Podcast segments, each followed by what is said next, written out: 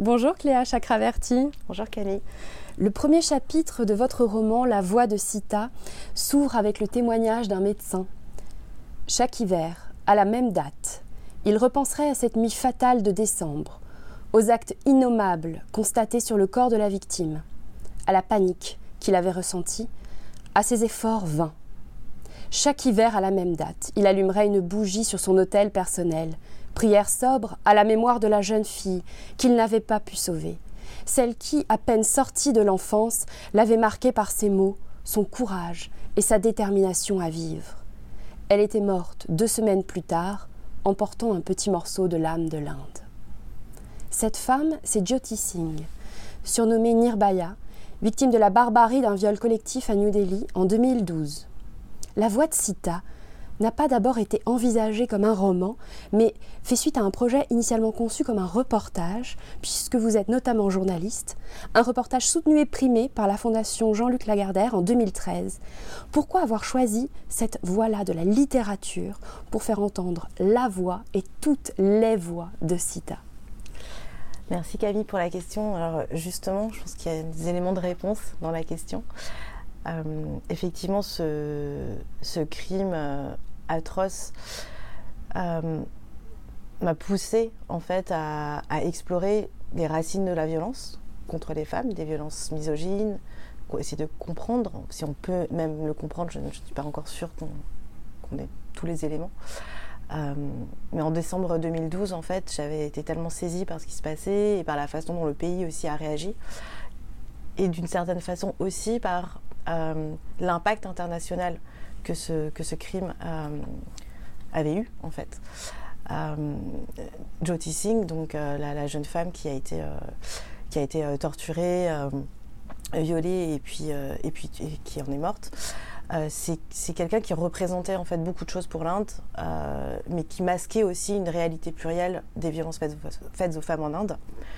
Donc j'ai commencé à travailler un petit peu sur ce sujet-là et euh, je me suis rendu compte assez vite que c'était euh, immense et qu'il y avait des ramifications qui me semblaient être aussi liées, en tout cas c'était mon hypothèse de départ, à euh, certains imaginaires, à, des imbrications aussi très culturelles, très instrumentalisées aussi par la société indienne, société patriarcale, il faut quand même le rappeler. et c'est comme ça que j'ai commencé à concevoir un peu cette idée de reportage qui irait explorer tous ces éléments euh, socioculturels, euh, pour, pour, le dire vite, euh, de la violence en Inde, de la violence faite aux femmes en Inde. Et puis, après, l'avoir présenté à la Fondation Lagardère, pour la petite histoire, j'ai essayé de le, de, le, vendre, comme on dit journalistiquement, à différents médias. C'était pas simple. Je me suis rendu compte que c'était quelque chose qui était trop long ou qui avait euh, vraiment besoin de, vraiment de place, en tout cas d'espace. Le format ne correspondait pas forcément à un format euh, journalistique au sens euh, premier du terme. C'était pas vraiment une enquête, pas complètement un reportage non plus. Donc voilà, il y avait des éléments un peu, des deux. Et puis moi, je voulais pas travailler sur le crime en lui-même, en fait. Je voulais vraiment aller au-delà de, cet événement, voilà, qui a été déjà aussi beaucoup couvert par la presse à cette époque. Et j'ai eu une très bonne euh, suggestion euh, d'une romancière qui était dans, mon jury, euh, qui s'appelle Irène Frein, et qui a énormément travaillé sur l'Inde, et qui m'a dit pourquoi vous, n'en faites pas un roman, une fiction? Et ça m'avait semblé inatteignable à l'époque.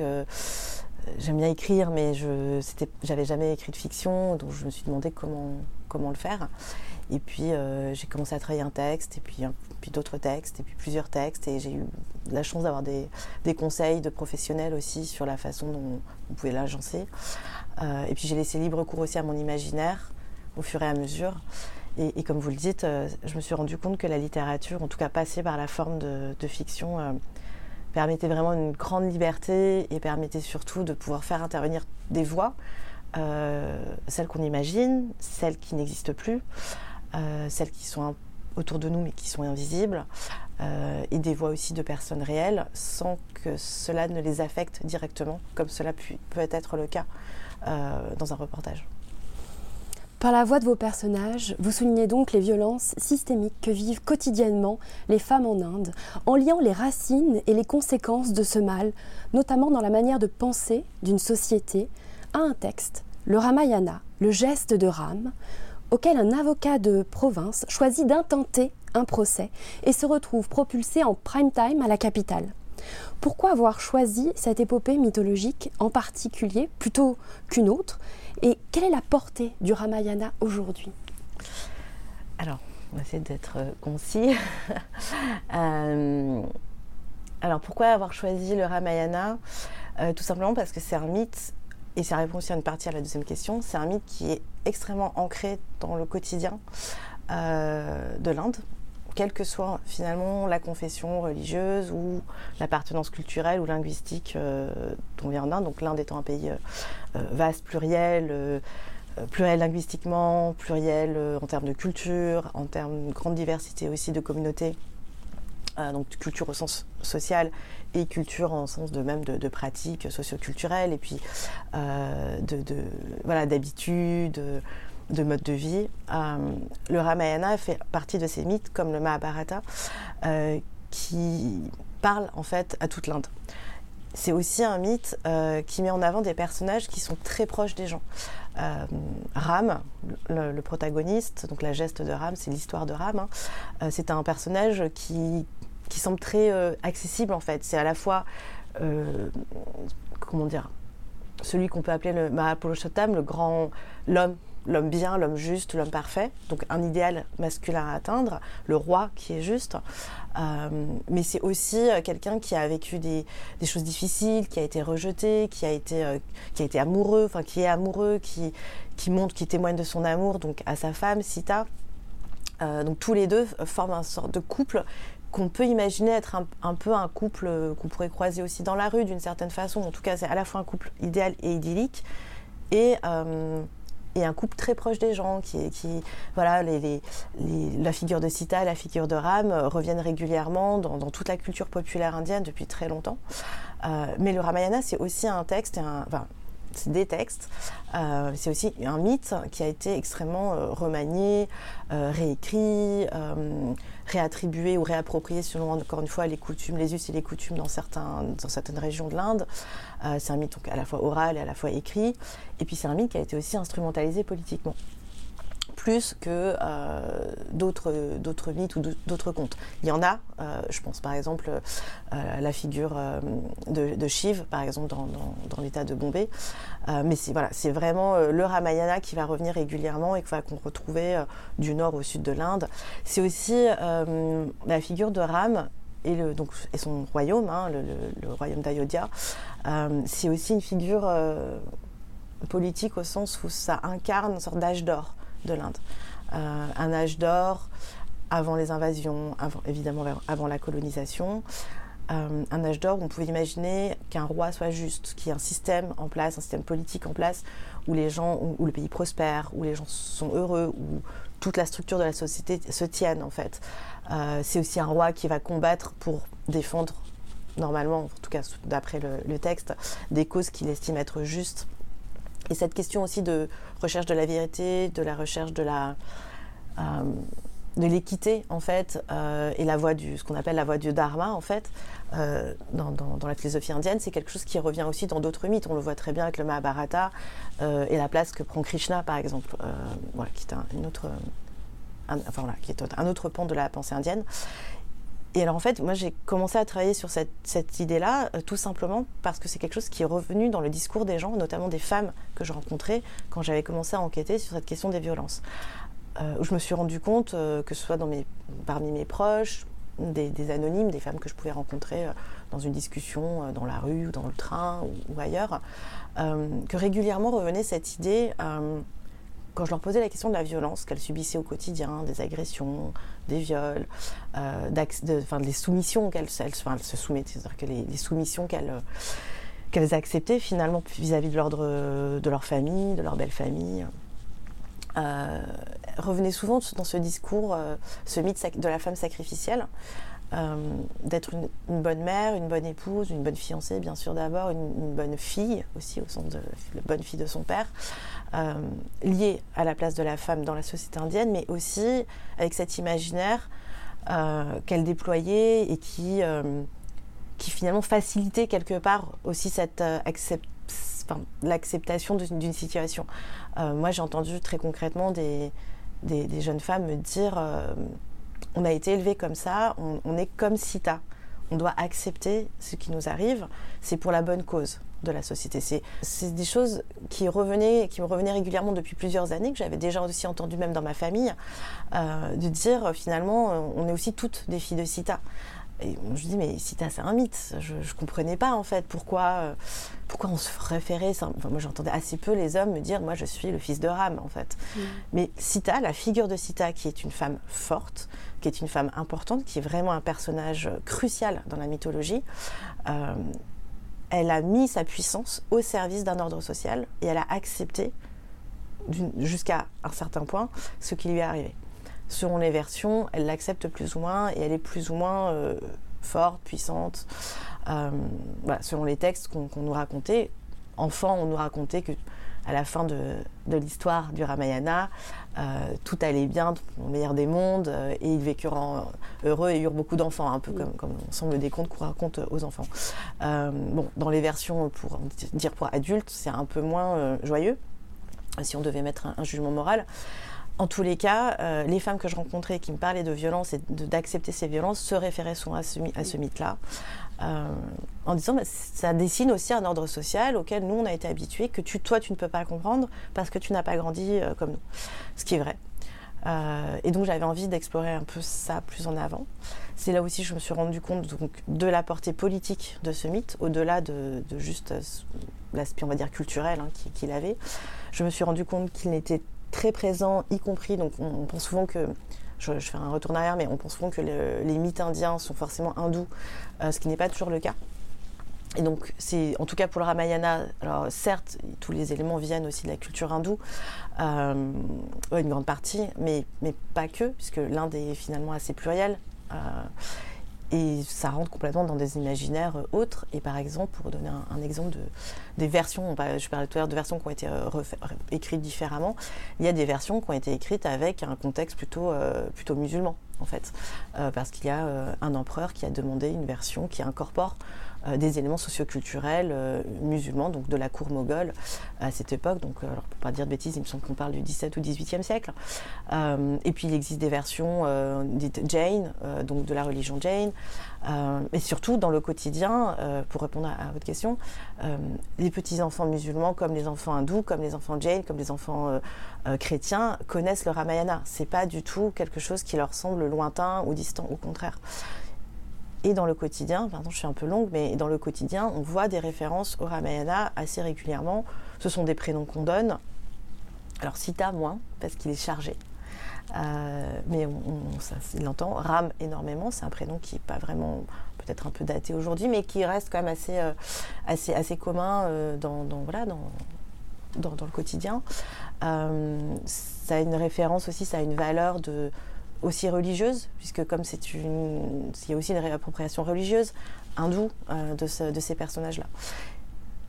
Et Madou, l'avocat euh, dont vous parlez dans, dans, le roman, qui est un personnage donc de roman, euh, eh bien en fait, il s'empare de ce mythe et il va effectivement lui attribuer euh, la source de tous les maux, euh, toutes les violences faites aux femmes, en prenant justement Ram, ce personnage important, euh, comme étant un personnage peu fiable et, aussi un personnage sexiste, voire misogyne auteur de violences conjugales et qui, de fait de sa stature et, parce qu'il incarne, devrait donner l'exemple en fait. Hein, on a dit, hein, ça être l'homme parfait. Si cet homme parfait lui-même est défaillant, alors euh, quid dans l'ensemble de la société indienne? Je, résume grosso mm. modo. Euh, parce que en fait, ce discours-là, il a été tenu par un véritable avocat qui s'appelle Pamadou, euh, mais qui, vit dans le nord de l'Inde et qui avait fait le buzz, on va dire, sur les réseaux sociaux et dans la presse indienne à l'époque.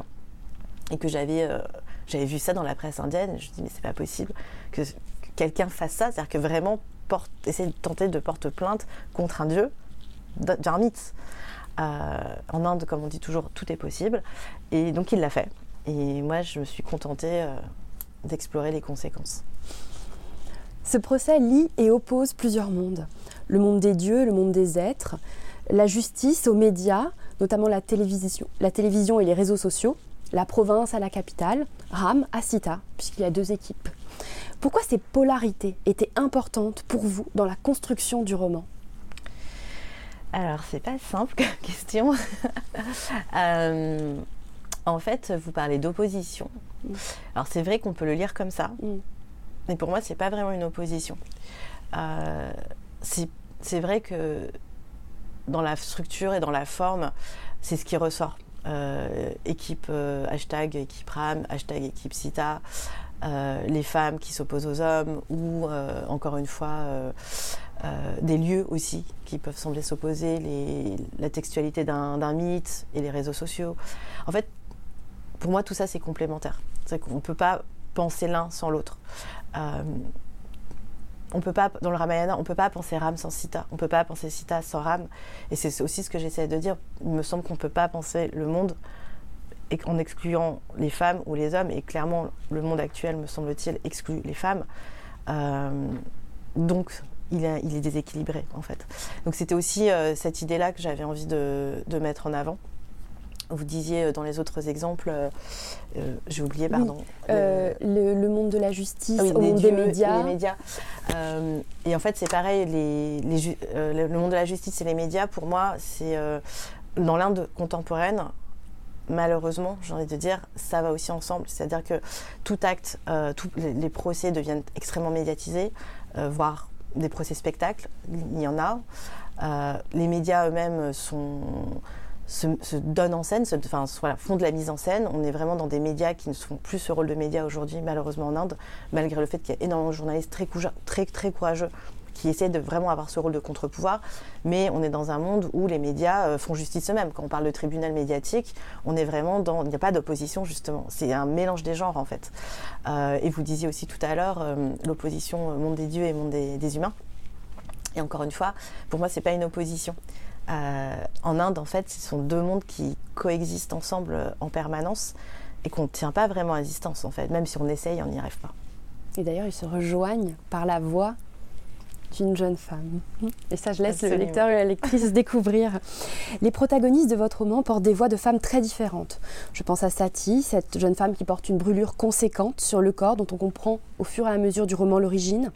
Didima, cette femme ball, c'est-à-dire musicienne, qui vit en retrait de la société et grâce à elle, de manière nomade. Zulfia, une universitaire qui souffre de pression politique et personnelle dans sa vie, mais qui décide de s'affirmer de toute manière et puis de nombreuses autres femmes qui, si elles ne nous suivent pas tout au long du roman, cependant nous marquent de manière très forte.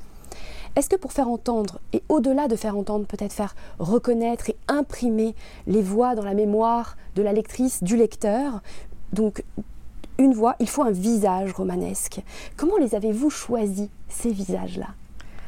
Alors, est-ce que la question c'est ces visages de les femmes que vous venez de citer ou en, notamment général toutes les femmes du roman, parce que vraiment, y a, elles sont, il y, a, des femmes en particulier, mais il y a aussi euh, des femmes en général. Et c'est à chaque fois, j'ai senti à la fois une voix et des visages et un visage. Donc on revient à cette idée de d'opposer, on pourrait penser l'individu contre le collectif, mais à chaque fois c'est aussi très complémentaire. Donc je me suis demandé comment vous aviez construit ça. La façon dont j'ai choisi ces femmes, moi je voulais exprimer cette pluralité de voix. Et je voulais aussi. Euh, j'avais envie qu'on montre que ce combat pour, cette lutte euh, des femmes contre les violences, ce combat que certaines portent, euh, le fait aussi de subir ces violences n'est pas lié forcément à une communauté, à un type de culture, une région ou une caste ou une classe sociale. Ce sont des questions qu'on vous pose en disant mais les femmes qui sont plus bourgeoises ou aristocrates. Non, en fait, ces violences, elles touchent tout le monde, les femmes bien évidemment, les hommes aussi. Euh, et moi j'avais envie de, montrer ça. J'avais envie de montrer que ces violences elles touchent euh, des enfants, des jeunes filles, des jeunes enfants très, euh, très démunis comme des femmes âgées. on pourrait penser armées contre ces violences, mais en fait non. Parce qu'il y a vraiment, ce que vous avez utilisé le terme, il y a vraiment cette violence qui est systémique.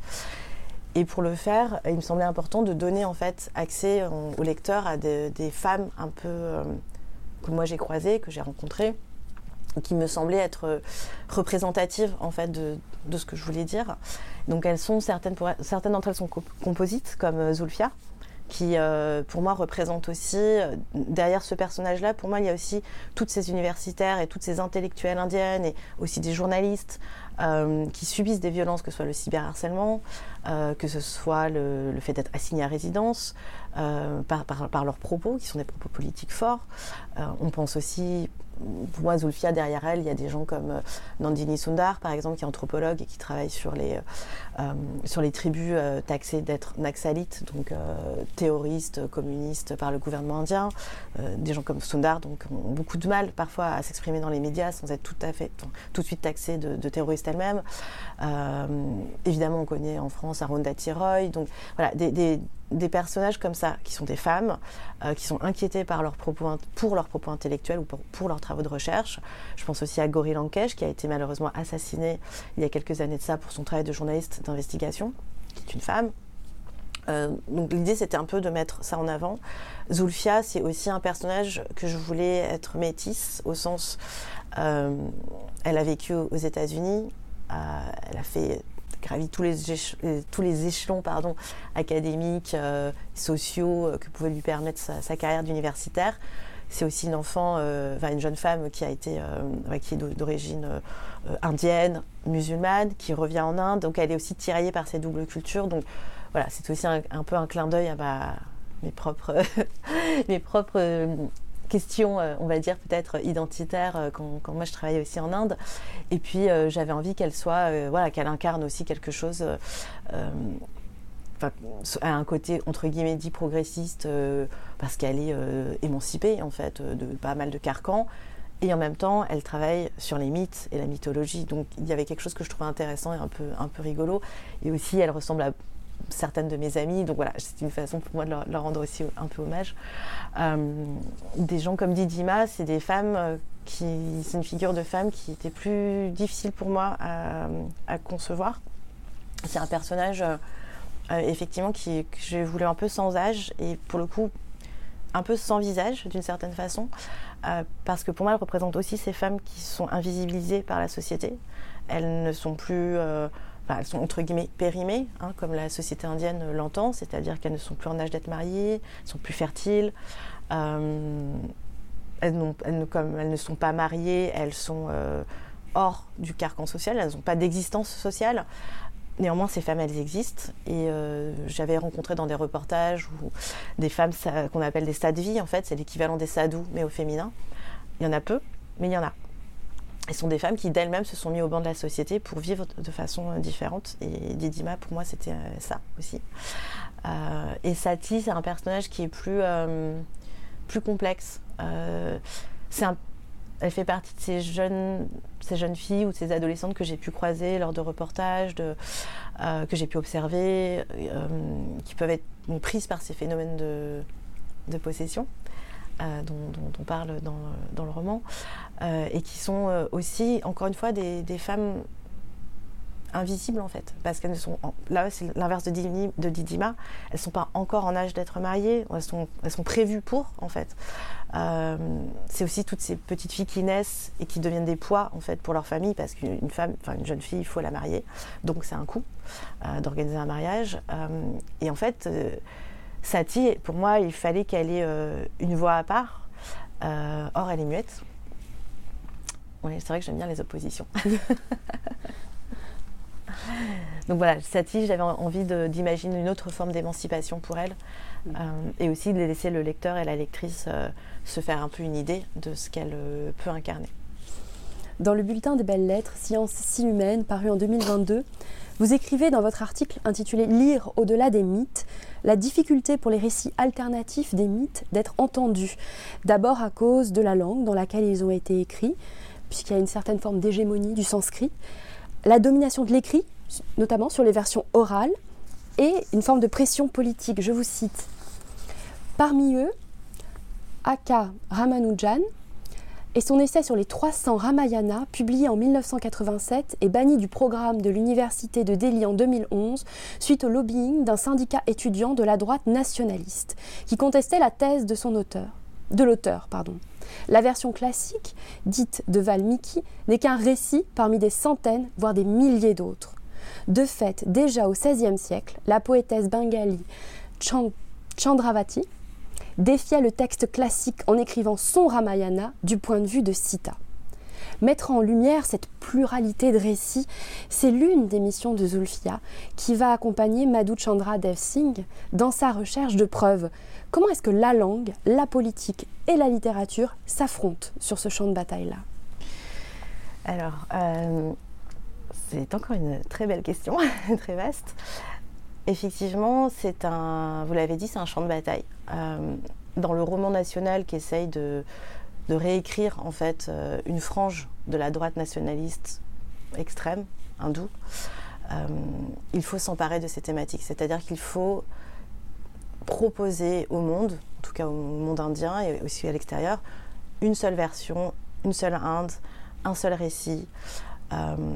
Les mythes en font partie, la façon de les présenter aussi, l'enseignement également. Si on revient, si on, fait un saut dans le temps euh, actuel par rapport à 87. Euh, donc déjà, vous l'avez dit, en 87, euh, il y a eu un lobbying d'un syndicat étudiant. Aujourd'hui, en 2024, il y a des textes, en tout cas des, pans de l'histoire indienne, qui ont été gommés en fait de certains cursus scolaires parce qu'ils ne correspondent justement pas au récit national qu'on essaie d'imposer. un exemple, enlever tout l'apport, par exemple, de l'invasion, la, dire la colonisation, de la gouvernance moghole euh, en Inde, parce que ce serait donner trop de primeurs euh, à certains personnages qui peuvent être controversés, ou qui sont euh, vus comme des, étrangers, en fait.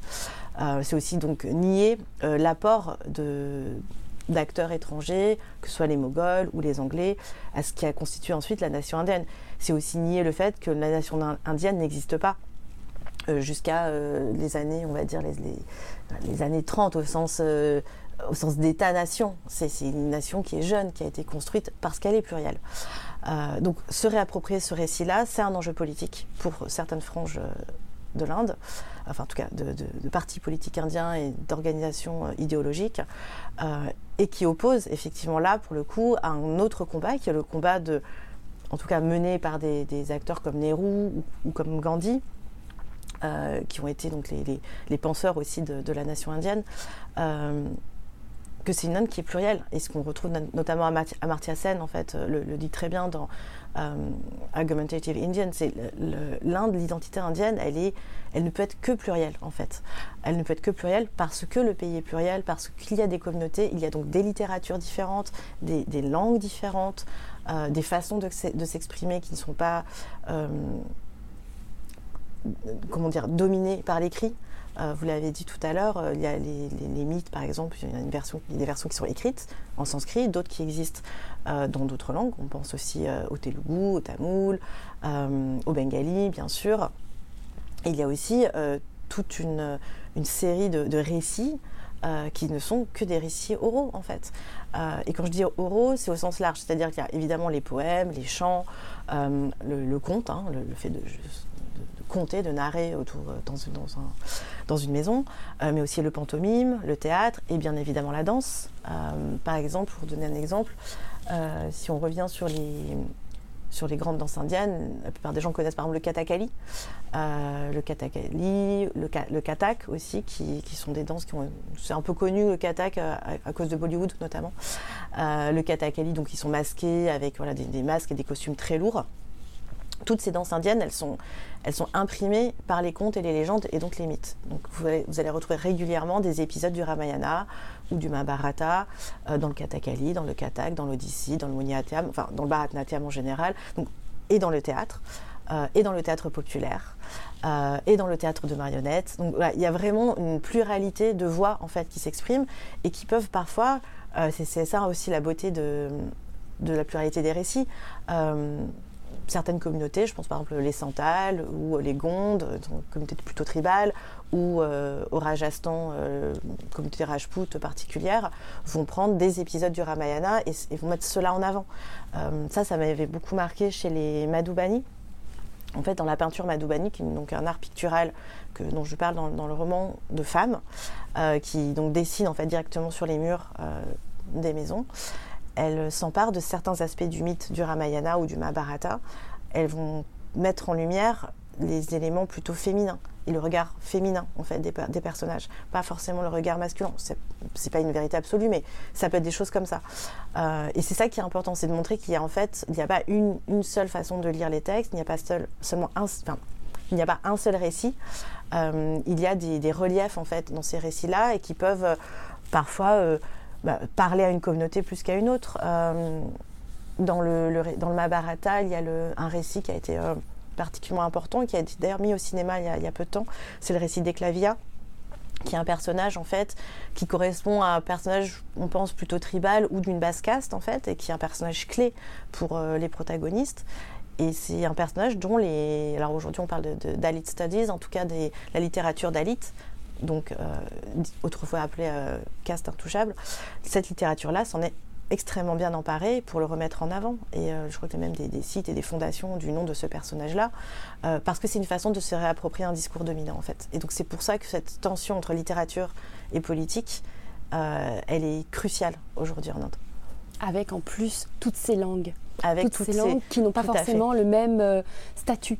Exactement, et ce qui a été un des grands enjeux de la, création de la nation indienne, de quelles sont les langues dominantes. Euh, L'hindi, par exemple, a été a dominé sur l'administration en tant que langue officielle à côté de l'anglais, euh, et ça a été un c'était un, une gifle en fait hein, pour, euh, pour les, régions euh, du sud de l'Inde, dites dravidiennes en fait, les langues dravidiennes qui ont pourtant un poids extrêmement important. Et cette tension linguistique, on la sent encore aujourd'hui, puisque dans les grandes productions, même euh, cinématographiques, il y a systématiquement des doublages.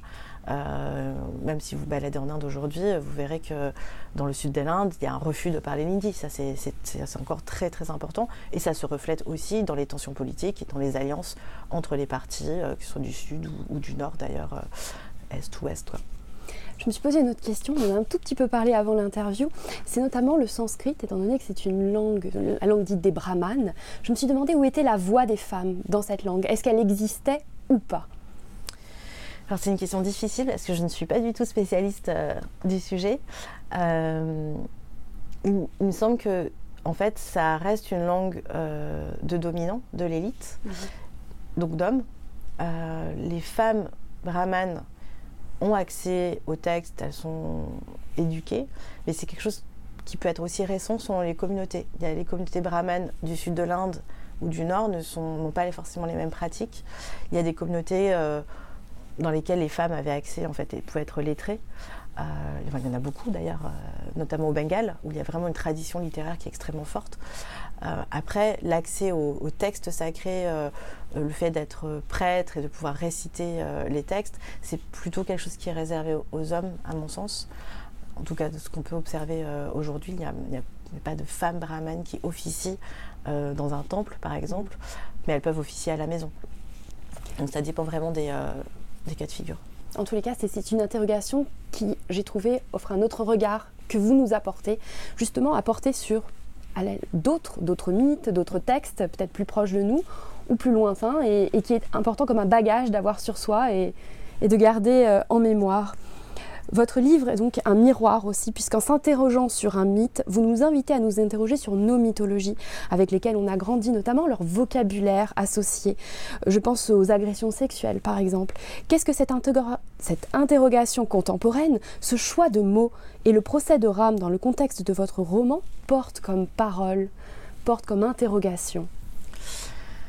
Euh, En fait, euh, sur les choix des mots, j'ai pas j'ai pas travaillé tant que ça sur le choix des mots, je pense. Euh, je pense qu'encore une fois, ils se sont aussi imposés à moi parce que c'est des parce que c'est un roman qui est pris dans son époque, c'est-à-dire l'époque contemporaine, même s'il y a des allers-retours avec la mythologie.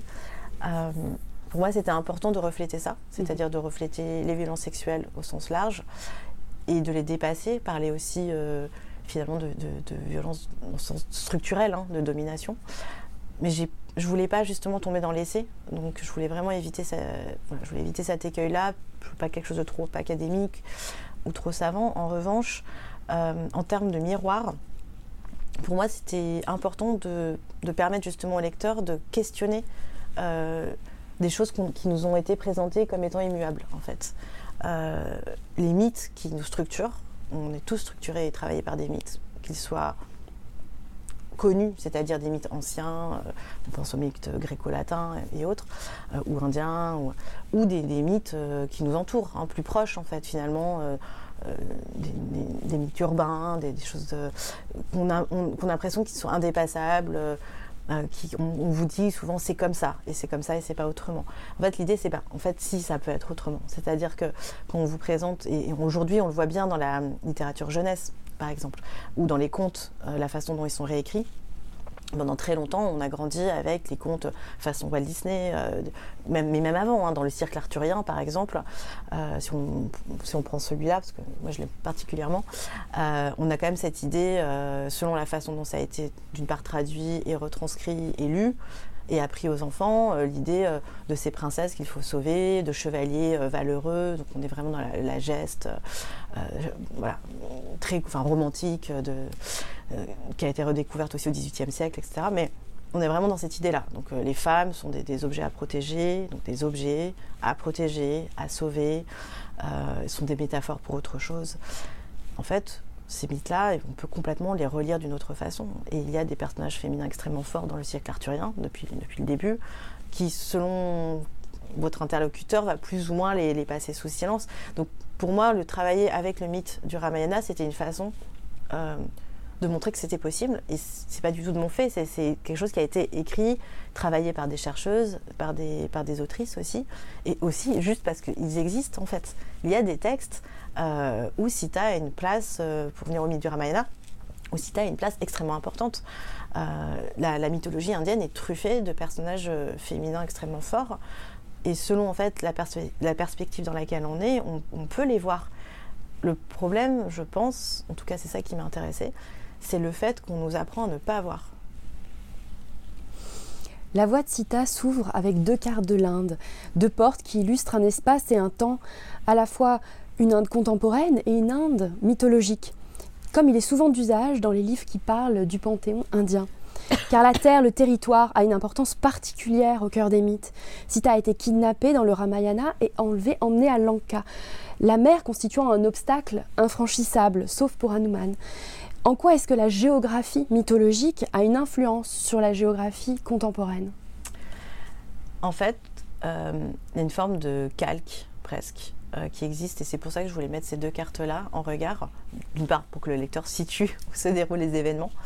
Euh, et c'est aussi pour ça que mon, que mon roman prend appui en fait sur le, mythe du Ramayana et suit la trajectoire des personnages. Donc il y a une sorte de déroulé qui se passe du nord au sud selon les épisodes et puis selon les. Enfin, en tout cas, les épisodes que je, que je sollicite. Euh, en fait, ça, cette, importance, aujourd'hui, elle est, elle, est, elle est, comment dire, très visible, dans, encore une fois, quand on parle de politique. Parce que si je prends un exemple très simple, euh, Ayodhya, le, site en tout cas où Ram aurait régné, en tout cas ce qui aurait été le royaume de Ram, donc situé dans le nord de l'Inde, euh, c'est un site sur lequel il y a eu euh, une mosquée qui avait été érigée euh, euh, quelques siècles qui a été détruite le 6 décembre 92 par des fanatiques hindous en disant cette mosquée n'a rien à faire là, je, caricature et je résume. Hein. donc elle, est sur le site du temple en fait de Ram sachant que l'archéologie jusqu'à présent n'a pas réussi à prouver s'il y avait des vestiges ou pas, si Ram est un personnage qui a vraiment existé ou pas. Donc on est vraiment sur un flou. Euh, et ce flou, en fait, se traduit dans, tout le pays. C'est-à-dire que dans tout le pays, vous allez trouver des vestiges de un temple de tel dieu ou de tel personnage mythologique qui aurait vécu dans cet ashram, par exemple. Euh, les forêts dont on parle dans, le Ramayana, que j'ai utilisé aussi dans le livre, ce sont des forêts qui existent réellement. Euh, de là à dire qu'il y a eu tel saint homme ou, gourou qui aurait vécu vraiment dans cet endroit précis, c'est très compliqué à expliquer, mais ça ajoute euh, une dimension euh, culturelle forte, une dimension aussi de, culte, en fait, parfois à des lieux, tout simplement une, dimension symbolique aussi. dans le cas Ayodhya, c'est une dimension politique. Ça fait donc depuis 92, chaque année c'est un sujet. Cette année, donc depuis le, parti actuellement au pouvoir et l'idéologie qu'il sous-tend sont appropriés cette histoire-là pour euh, décréter qu'on allait rebâtir un temple de Ram à cet endroit précis. Euh, actuellement, là on est en 2024, le Premier ministre s'apprête à inaugurer ce temple. ce qui pose question à partir du moment où on a tué des gens pour le faire. donc en fait, c'est deux, le calque de la, carte mythologique et, donc de l'imaginaire et la carte contemporaine de l'Inde, elles vont complètement ensemble, il me semble. Euh, et ça aussi nourri les fantasmes. Par exemple, Lanka, donc qui est l'actuel euh, Sri Lanka, euh, où vivrait, aurait vécu Ravan. moi, je n'ai pas eu la chance d'aller au Sri Lanka pour l'instant, mais il y a des lieux où il y aurait eu des endroits de son royaume, des temples qui, sont dédiés à lui, à, Ravan en fait, puisqu'il n'est pas du tout considéré, enfin, il n'est pas forcément considéré comme un démon, comme un roi démon de ce côté-là, on va dire, de, la mer. Et par contre, ça nourrit l'imaginaire. Alors, ce qu'on appelle, euh, il y a, un, soi-disant un pont, en fait, euh, qui existerait entre la pointe de l'Inde, Kanyakumari et euh, Lanka. Et ce fameux pont mythologique qui, s'appelle, le pont d'Adam, aurait été bâti par Hanuman. Donc, depuis des décennies, toutes les technologies qui existent, des scientifiques continuent d'aller euh, essayer de trouver des vestiges de ce pont. Et donc, effectivement, il y a bien des traces de roches. De là à dire qu'elles ont été posées par un singe, euh, une armée de singes euh, avec un, singe volant, je ne sais pas. Mais voilà, l'un, en fait, l'un va nourrir l'autre. Et c'est ça qui est aussi intéressant en Inde, parce qu'en fait, tout est un peu comme ça. C'est-à-dire que le, le mythe, l'imaginaire, le religieux va perpétuellement nourrir le quotidien et vice-versa. Et, c'est pour ça que je parlais tout à l'heure de, mythes qui ne peuvent pas être immuables, parce qu'en fait, ça, bouge, en fait. Et euh, on réécrit un peu les, mythes à sa façon, à chaque fois. J'ai adoré la pluralité des formes que vous offrez à votre roman. Cela le lie à notre époque d'abord et lui permet de faire caisse de résonance à chacune des voix qu'il éclaire, sans les fondre les unes dans les autres. Il y a plusieurs fils narratifs entrecoupés de chapitres comme ceux de Miss Fantastique, une influenceuse qui, avec des hashtags qui lui sont propres, relaie une réalité dramatique. Par exemple, page 53, Miss Fantastique interroge ses followers. Le saviez-vous? En Inde, une femme est violée environ toutes les 20 minutes. Cette année, la plus jeune avait 3 mois, la plus âgée 90 ans. Dans 95% des viols, le coupable était un voisin, un membre de la famille, un proche ou une connaissance professionnelle traite des enfants, viol, avortement et assassinat des petites filles, agressions sexuelles, le compte Instagram de Miss Fantastique met en lumière une réalité tragique. Pourquoi avoir choisi ce personnage et cette forme d'écriture pour l'éclairer? Alors Miss Fantastique, euh, c'est un prétexte un peu, euh, mais c'est aussi une réalité. D'une part, euh, elle est basée sur un personnage, un nouveau réel, hein, qui était une chroniqueuse mondaine qui s'appelait à l'époque Miss Malini à Bombay et qui avait une chronique dans un journal. Donc elle racontait de façon très légère des choses absolument passionnantes comme qui couche avec qui et quelle sari à la mode arrive dans sur le, dernier resto où il faut être vu. Et en même temps, elle avait une écriture qui était, qui était assez drôle. Donc, euh, j'avais, elle m'a beaucoup inspirée pour, ce, pour créer Miss Fantastique. Euh, c'était en fait un peu la pré-influenceuse, quoi, parce qu'à l'époque, il n'y avait pas encore YouTube et tout ça, euh, ou Instagram en l'occurrence. Et par ailleurs, j'ai aussi remarqué, en faisant des recherches, qu'il y avait des, youtubeuses d'origine afghane ou iranienne, instagrammeuses, influenceuses au sens large, qui utilisaient des tutos maquillage par exemple, euh, pour glisser des infos politiques à leur communauté. Euh, donc voilà, entre deux, euh, deux tutos sourcils, vous allez avoir une parole sur n'oubliez pas qu'il se passe ça dans telle région d'Afghanistan. Et hop, on ferme la parenthèse. Donc c'était, je trouvais que c'est une façon très habile de faire de la politique, d'alerter. Et donc j'avais envie un petit peu de, rendre aussi hommage à ça, à ces façons euh, bah, faire de l'infrapolitique, hein, pour citer un mot, euh, un mot un, peu, un peu savant, mais, mais c'est vraiment ça. C'est-à-dire d'utiliser euh, son, impact d'influenceuse pour alerter, pour mettre en avant des problématiques qui sont cruciales et pour en fait, en l'occurrence là, donner des chiffres qui sont tous réels. À l'époque où je l'ai écrit, en tout cas, c'était les, derniers chiffres des, des différents rapports d'ONG ou d'institutions internationales. Et, puis Miss Fantastique, ça lui permettait d'allier vraiment, euh, encore une fois, cette, fausse légèreté, en fait, cette apparente légèreté. Et pour moi, c'était aussi une façon de rappeler qu'encore une fois, ces violences, elles ne concernent pas une classe euh, euh, populaire, en fait. C'est vraiment, ce sont des violences qui concernent tout le monde. y compris des femmes comme Miss Fantastique. Et à côté de la réalité à laquelle elle fait écho, elle évoque également à la fois la liberté et l'emprisonnement de la parole dans l'espace des réseaux sociaux, notamment à cause des trolls.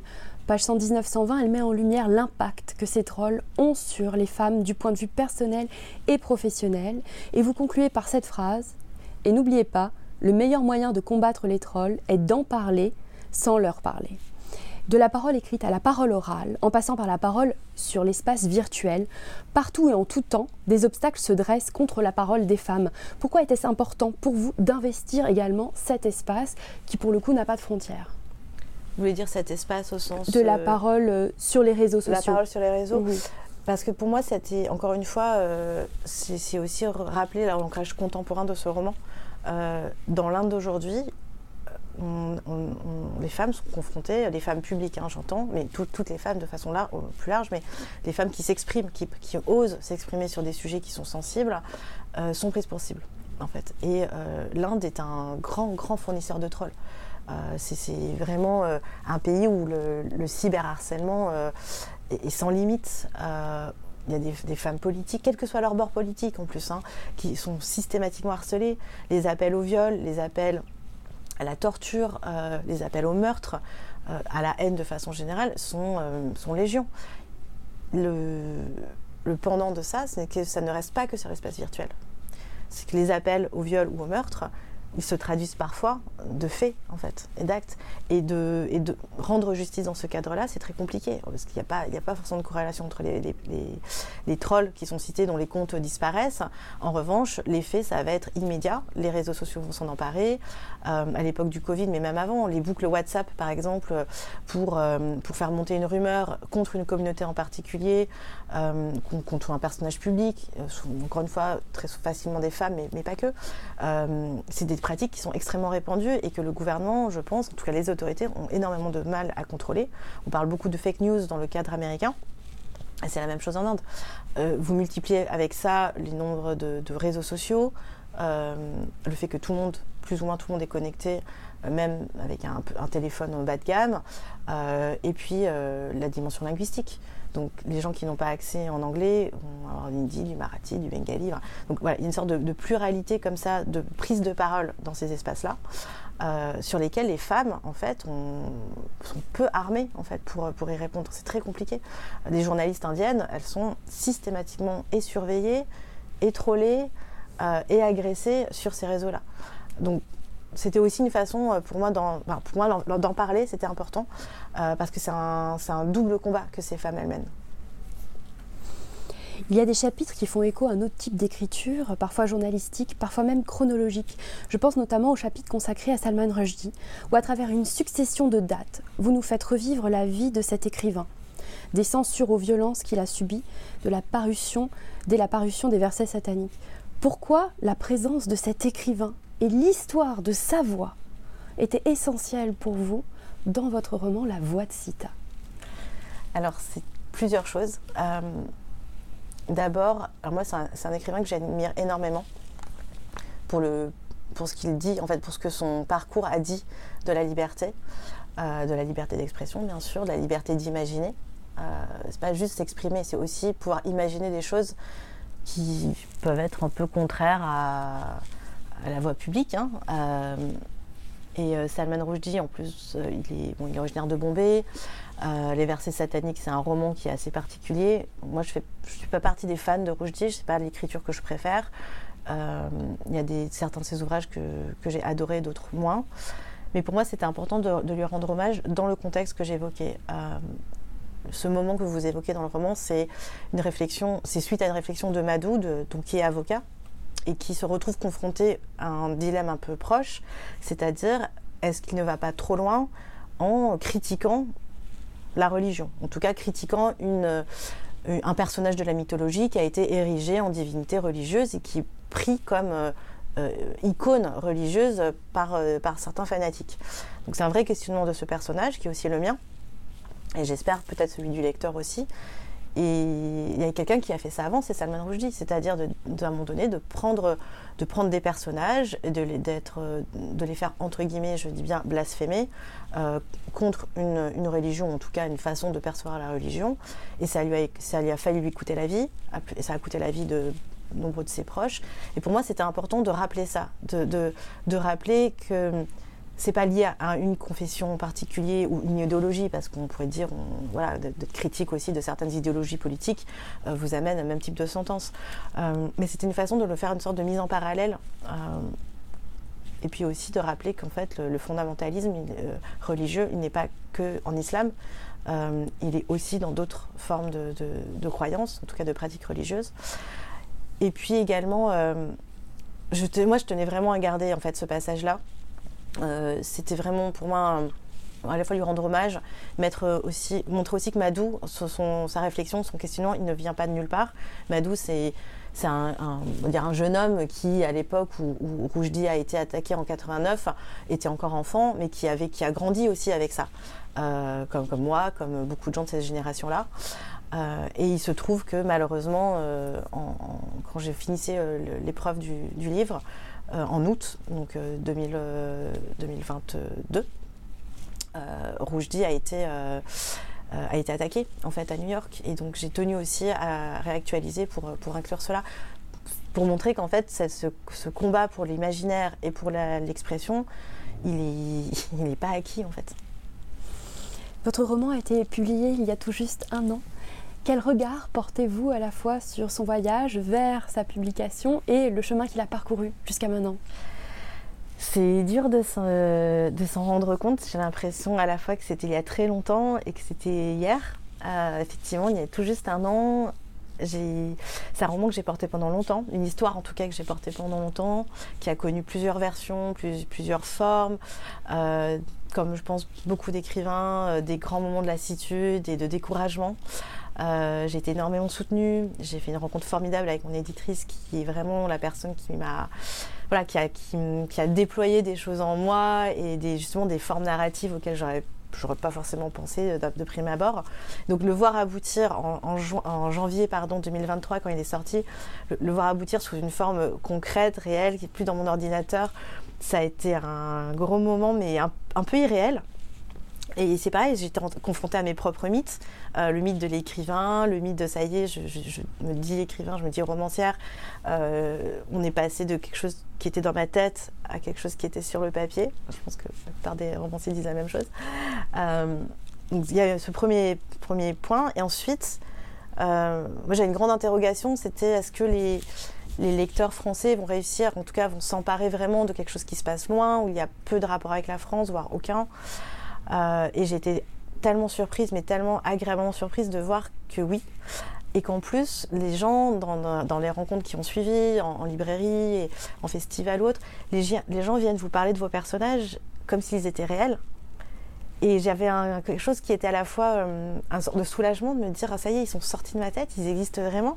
Madou, Zulfia, Sati, Didima, même les méchants en fait, euh, j'ai envie de dire les, personnages, les antagonistes, ils, ont, ils ont pris corps quelque part, ils sont hors de moi et ils font leur vie. Euh, et de me rendre compte aussi que vous parliez de voyage, mais le, fait que le roman ait voyagé un peu en, France, où j'ai voilà, fait, fait des rencontres très intéressantes avec, plein de gens différents, euh, me rendre compte que les gens connaissent pas bien l'Inde ou connaissent un peu, euh, certains connaissent très bien, évidemment, et que ça a permis aussi de, parler de ce pays, en fait, de parler de son actualité, de parler d'imaginaire et d'un imaginaire qui n'est pas qu'occidental. Euh, et ça, ça m'a énormément touchée. De, voilà, de voir que le, bah, cette voix, en fait, euh, elle parlait à tant de personnes, des femmes comme des hommes, et qu'elle emmenait les gens dans un imaginaire auquel ils avaient peut-être moins accès. Je me suis dit que que j'avais un peu réussi mon coup sur ce point-là. Ça, je suis bien d'accord avec vous.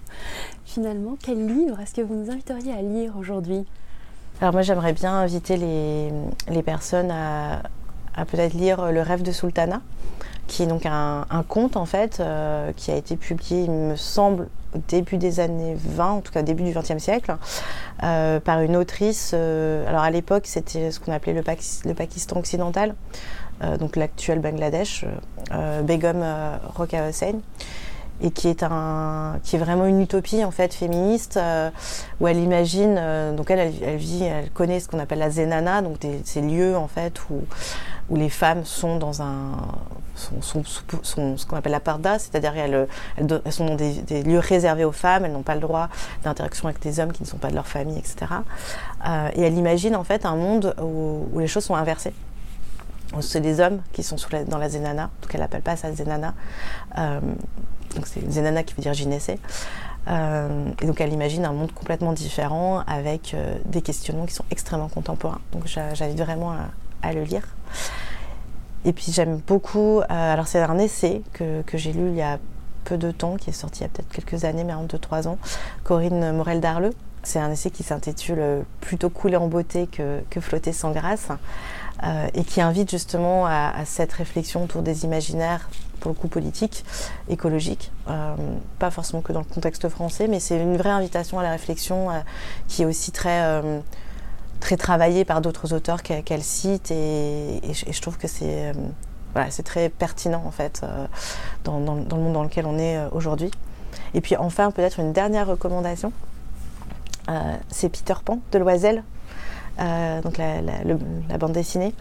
parce que je, pense que justement cet accès à l'imaginaire et c'est une réécriture de Peter Pan, du mythe de Peter Pan. Euh, cet accès à l'imaginaire, euh, cet envol dans ce pays merveilleux qui, n'est pas si merveilleux, mais ça c'est aussi l'histoire euh, telle qu'il l'a décrit. le dessin de Loisel qui est, absolument fantastique. Moi je trouve que ça ouvre des portes et ça, ça, donne envie justement de, se pencher sur ces mondes qui sont absolument irrationnels, qu'on on, a l'impression qu'ils sont irrationnels, parce qu'on leur a, on s'est fermé en fait ces accès-là. Euh, ces accès qu'on avait peut-être à l'enfance. Euh, en fait, c'est des mondes où, tout est possible. Et euh, moi, je pense qu'on a besoin de ça, de pouvoir se dire que tout est possible. Merci beaucoup, Cléa Chakraverti. Merci, Camille.